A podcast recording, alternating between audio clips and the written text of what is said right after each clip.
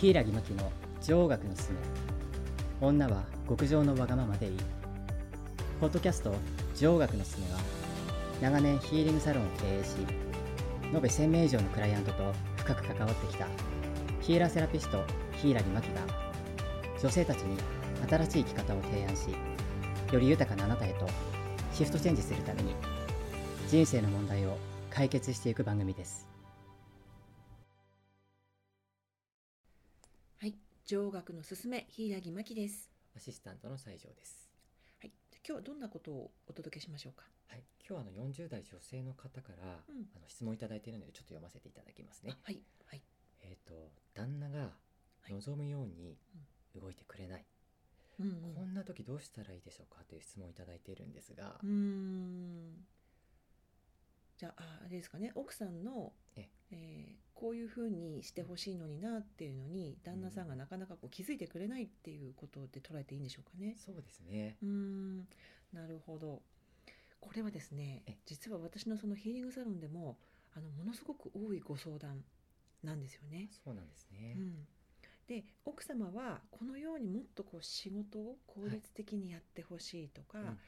あとは家庭でのねその、はい。えー家事のお手伝いだったり、うん供さんへの接し方とかうんうん。そういうものにいろいろまあ不満をね抱いておられてうんでその自分が、えっと望んでいるように旦那さんに動いてほしいなっていうご希望を持たれてるうん。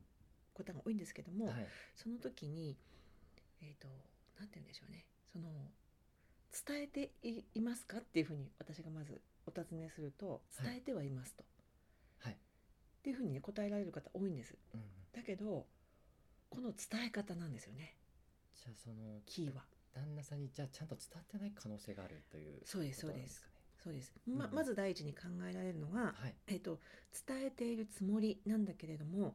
旦那さんには怒られているというふうにしか認識できていない時、ああなるほど。うん、なんかわかんないけど、うん。うん。また奥さん怒ってるみたいな感じで内容よりも怒られたっていうことがインプットされてしまって、ええ。えーちゃんとこう伝えたい内容がね伝わってないことがあるんですよね。なん。かわかんないけど不機嫌そうに見えるぞみたいなそうそうそう。で夫婦っていうのは、うん まあ相手は鏡鏡ってよく言いますけども、うんえっとニコイチなんですよね。うん2人で一つのような感じなので、はい。もう一人の自分の片割れであるパートナーが、はい。えっと不機嫌だと伝染しちゃうんですよ。ああなるほど。なので一瞬で旦那さんも同じような感じになってしまう。うん。っていうことが多いですよね。ねそうするともう冷静に奥様の言ってることを聞けない。っうん。ていうことがあるので、うん。まず一つ目は本当にお伝えしたいことをはい。冷静にうん。相手が受け取れるように言葉をまあうん。丁寧に、うん。うん。えっと正しく優しく伝えられているか。うんっていうことが一つ目の問題となってくると思います。でうん。これができてない方であればここを直せば、うん。ある程度、えー、と相手の、ね、パートナーの方も、うん。えー冷静に聞いてくれると思います。えー、とあとはね2つ目として考えられるのが、はい。えーそのですね奥様が望むことが多すぎてうん。そこに旦那様の利益になることがない場合、これね残念なんですけど、まあ同じ家族とかね子供を持っている運命共同体なんですけどご夫婦って。だけどもだからといって片方の方ともう一人のそのえ奥さんなり旦那さんが同うん。じ考え方を持っているとは限らないわけなんですね。うん。でこうなった時に他人を、えーまあ、た他人って言っちゃうとあれですけど自分以外の人をうん。自分が思っている風に動いてほしいなっていう時ははい。あの相互に利益がないと難しいんですよ。相互の利益ですね。そうですね。うん。で私はこうしてもらうと嬉しいけど、こうこうこうだったらあなたも本当はいいって思わないとか。ああそこが一致してないから。そうそうそう。あそうなんですよ。うん。だから、えっとなんていうかは働いてもっと稼いでこいみたいに旦那さんに望んでも、うん。働いても旦那さんに対してメリットがない。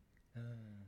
うーん。お給料おお小遣いが上がるわけでもなくうんうん。なんていうかその家族の中でのはい。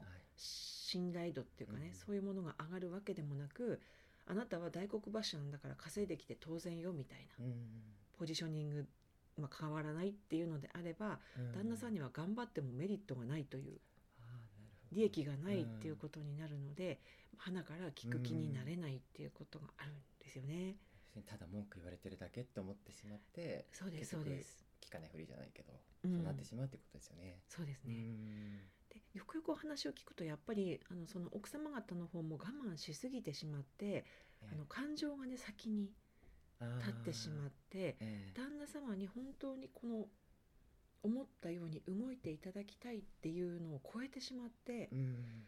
旦那さんに勝ちたいっていうかうん。マウントを取りたいみたいなうん風にうん気づかないうちにチェンジしちゃってる場合ってよくあるんですよ。もう感情が先に行っちゃってそうです。そうです。ですね。うん。いうことをうん聞いてもらわないともう許さないみたいな許せないっていう感じにあなってしまってえ本来そこまで起こってなかったことが我慢しすぎることによって望みが高くなっちゃってね。あのいらないなんていうかこう感情が途中に挟まってしまってうん。お互いのその大事な部分っていうのをね話せなくなってるっていうのをね多く見お見受けするなと思います。なるほですので、ええ。そのまず一つ目もまとめますとはい。一つ目、うん。旦那様にちゃんと、えーこうなこうやってほしいんだっていうどことうんうんうん。が論理的に伝えられているかどうか、うん。はい。感情で怒り口調で言ってしまっていないかどうか、はい。相手がちゃんと受け取れるうん状態かどうか。例えばね旦那さんがもう仕事でいっぱいいっぱいとかお疲れの時にはい。それをこうギャーッと言ってもうん。聞けないわけですよね。うん。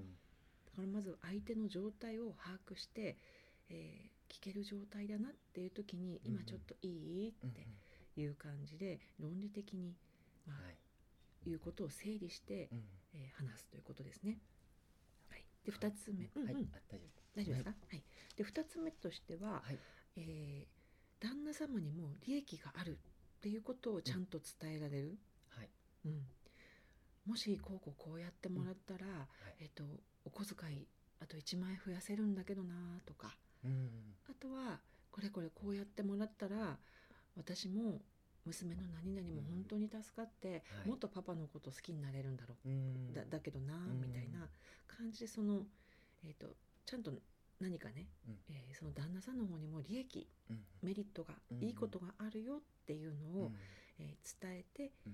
えーこちらからの、まあ、要望っていうのをお伝えすると、全然旦那様のその動きっていうのは変わってくると思うんですよね。うん。うん。確かに男ってそういう考え方しますね。そうですよね。なんか目的があってっていうんだけど、女性の場合なんかねそういうのないように見えるんですね、そうですよね。だから分かんないっていうのはよくあるので、うん。必要だなと思いますねその目的。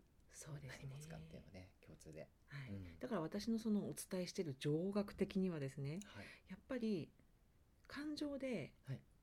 ものを言ってしまうっていうのはやっぱり情的じゃないわけですよ。うーん。男性よりもうん一段高いところにいて、うん。えーなんていうかねこう包み込むように自分の要要求なりを何なりを言って、うん。で、えー、と思い通りに動いてもらっているのにうん。相手には喜びがあるみたいな、ああなるうん。そんな感じほどに、えー動いていただけたら、まあう、ん。情学的にはまあ正解かなとうん。いう感じになりますね。なるほど。はい。じゃあ今日はこんな感じで、まあはい。答えになったか、ね、かなり難しいことをお伝えしていると思いますけども、えー女性の皆さん一度感情を隣に置いてみてうん。うんそして、えー旦那さんの利益になることを散りばめつつはい。論理的にお願い事をしてみるとはい。いうことがいいのではないでしょうか。はい。はい。じゃあそれでは今日はこんなところで、はい。はい、平木真希でした。ありがとうございます